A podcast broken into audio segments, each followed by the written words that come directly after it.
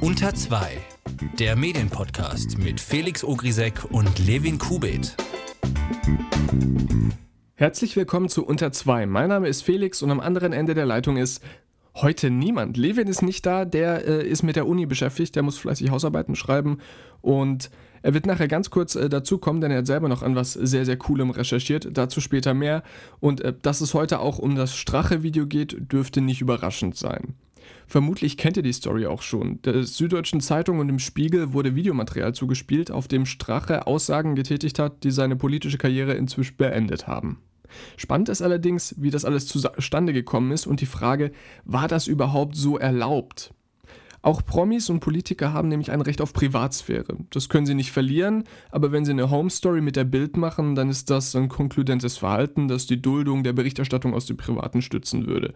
In unserem Fall wurde aber heimlich gefilmt und das ist grundsätzlich erstmal immer verboten und deshalb auch für Journalisten selbst immer nur das letzte Mittel. Dieser Rechtsbruch wird aber unwichtig, wenn die dadurch erhaltenen Informationen deutlich schwerer wiegen und von öffentlichem Interesse sind.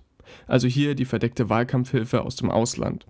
Ob das dann wirklich schwerer wiegt, muss ein Gericht prüfen, dafür gibt es nämlich keine Faustformel. Und grundsätzlich darf erstmal alles publiziert werden, liebe Grüße ans Grundgesetz und Dankeschön. Bedeutet aber auch, dass der Geschädigte zur Klärung einen Rechtsstreit aufmachen muss. Dazu kommt, dass das Material auch gar nicht von Journalisten der Süddeutschen Zeitung selber aufgenommen wurde, sondern eben von einer anonymen Quelle. Und für Journalisten gilt, dass sie alle Quellen auch auf illegal beschaffte Weise annehmen, ansehen und auswerten dürfen. Meine Mutter hat mich neulich gefragt, warum man denn diese Quelle, also dieses 6-Stunden-Video, nicht einfach komplett gezeigt hat. Und das hängt eben mit der Relevanz zusammen. Denn hier muss man eben abwägen zwischen der Verletzung der Privatsphäre und diesem äh, größeren öffentlichen Interesse. Und es dürfen dann eben nur die Sequenzen gezeigt werden, die tatsächlich so schlimm sind, dass sie es rechtfertigen, dass man in die Privatsphäre der Person eindringt.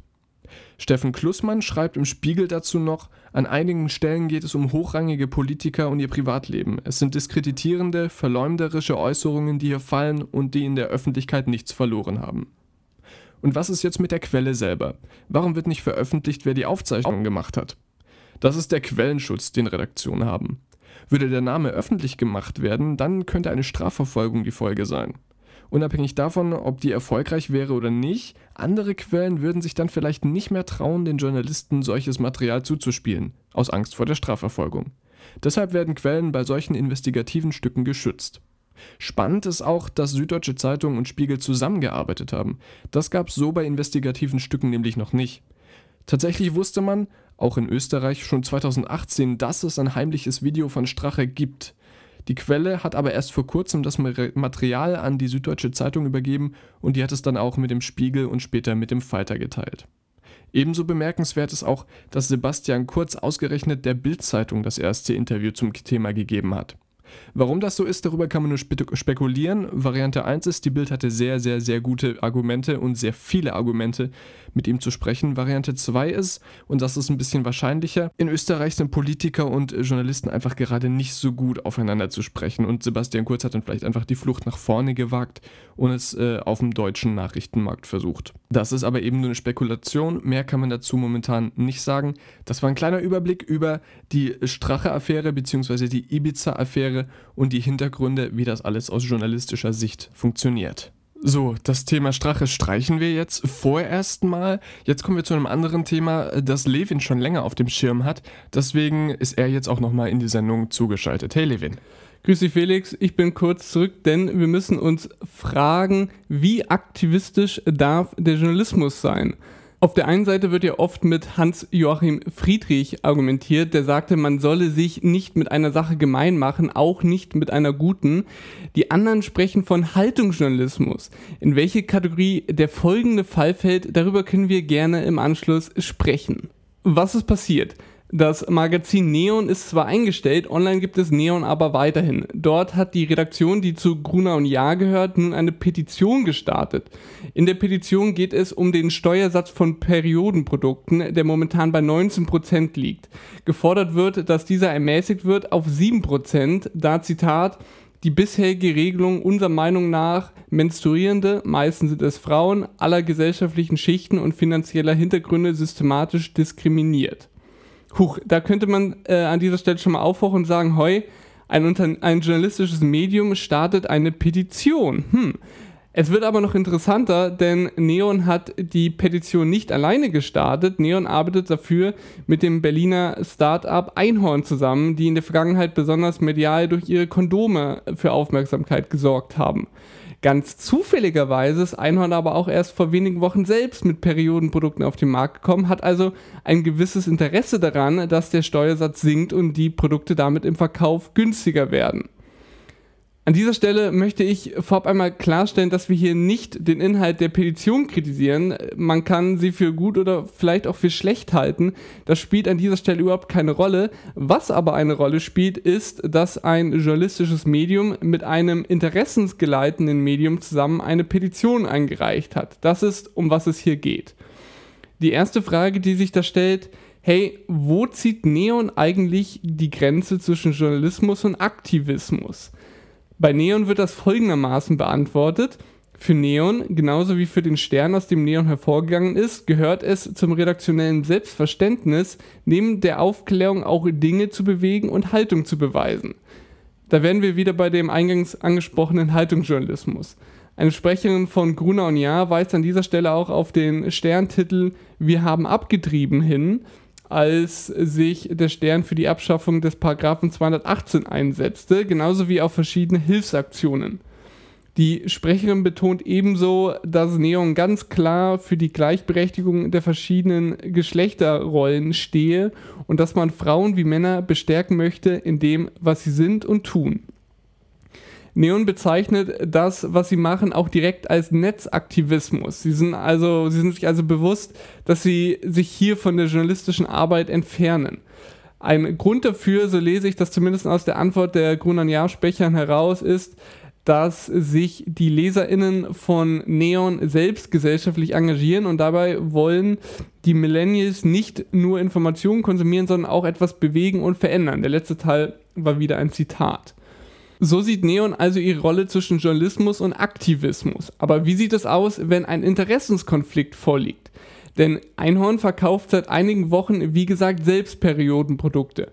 Und auch wenn Einhorn via Instagram eine große Perioden-Community mit über 30.000 Ab Abonnenten aufgebaut hat, dort wichtige Aufklärungsarbeit leistet und sich selbst als For-Profit-Organisation bezeichnet, liegt hier ein Interessenskonflikt vor. Denn am Ende des Tages muss Einhorn, egal wie viel Engagement sie sich auf die Fahnen schreiben, Geld verdienen, um eben dieses Engagement in dem Bereich vorantreiben zu können. Wenn man bei Neon nachfragt, wie sie das denn sehen, ob hier ein Interessenskonflikt vorliegt, kommt man in Hamburg erstmal auf die glorreiche Idee, diese Fragen nicht selbst zu beantworten, sondern denjenigen antworten zu lassen, wegen dem ein Interessenskonflikt vorliegt, nämlich Einhorn. Wenn man dann nochmal darum bittet, ob auch Neon darauf antworten könnte, bekommt man folgende Antwort. Die journalistische Unabhängigkeit von Neon ist immer gewährleistet und bleibt selbstverständlich auch im Rahmen der Kooperation unberührt. Einhorn und Neon stehen in keinem wirtschaftlichen oder sonst abhängigen Verhältnis. Es handelt sich bei der Petition um eine unabhängige redaktionelle Aktion. Eine unabhängige redaktionelle Aktion in Kooperation mit einem Unternehmen. Ah ja. Neon hat sich für die Aktion einige weitere Unterstützer geholt, um die Aufmerksamkeit der Petition zu vergrößern. Darunter die Journalistin und Aktivistin Kypra Gümüşay, der Komiker Moritz Neumeier, verschiedene Influencer und Blogger und der CDU-Politiker Markus Weinberg. Einhorn hat zum Beispiel dieses Musikvideo zur Petition produziert, in dem die reich aussehende Protagonistin Produkte wie Trüffel und äh, Schnittblumen anspricht, die im Gegensatz zu Periodenprodukten mit 7% besteuert werden und nicht mit dem Steuersatz von 20%, der auch Luxussteuersatz bezeichnet werde. Hört sich dann so an. Taschenbinden, Tampons, das ist doch kein Luxus. Warum geht dann meine Kohle an den Fiskus? Taschenbinden, Tampons, das kein Luxus. Wie bescheuert, ihr besteuert meinen Zyklus. Dieses Video bindet Neon auch auf ihrer Seite ein. was man erwarten würde, wenn ein journalistisches Medium eine solche Petition mit einem weiteren Unternehmen startet, dann, dass in allen dazugehörigen Artikeln die Zusammenarbeit offengelegt wird. Auf Nachfrage sagte die Sprecherin auch, dass das deutlich gemacht werde, wo über die Petition berichtet wird. Dass das in dem Artikel, auf den in der Anfrage hingewiesen wurde, nicht der Fall ist, bleibt ohne Reaktion. Und so steht noch immer ein Artikel auf neon.de, bei dem der Leser nichts von der Kooperation erfährt. Also, zusammengefasst, wie sieht die Situation aus? Neon startet in Zusammenarbeit mit Einhorn Products, die selbst auf dem Markt aktiv sind, eine Petition zur Reduzierung der Steuer auf Periodenprodukte. Neon sieht keine Interessenskonflikte und auch in die journalistische Unabhängigkeit bleibe immer gewährleistet. Felix, du hast jetzt aufmerksam zugehört. Wie siehst du die Lage? Liegt hier ein Interessenskonflikt vor? Also ich glaube ja, dass Neon einfach nur neidisch auf Einhorn Products ist, weil die Periodenprodukte haben und Neon kein periodisches Produkt mehr ist.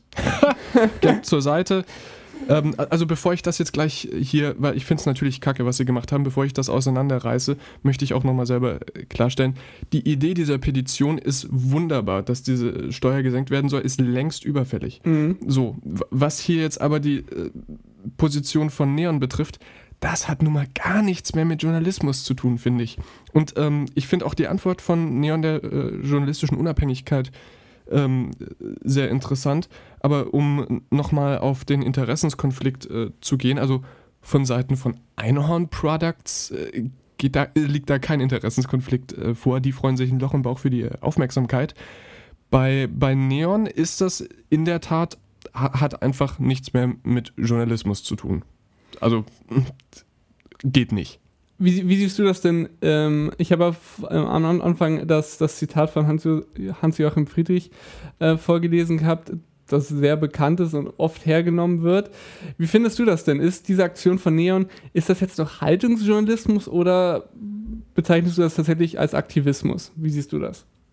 Ich würde das als Aktivismus bezeichnen, denn eine Haltung, die für mein Verständnis trägt man die nach innen und die zeigt sich in dem, was man, was man veröffentlicht und wie man es veröffentlicht, innerhalb des journalistischen Rahmens. Ähm, und das, was hier passiert, ist dann einfach Aktivismus.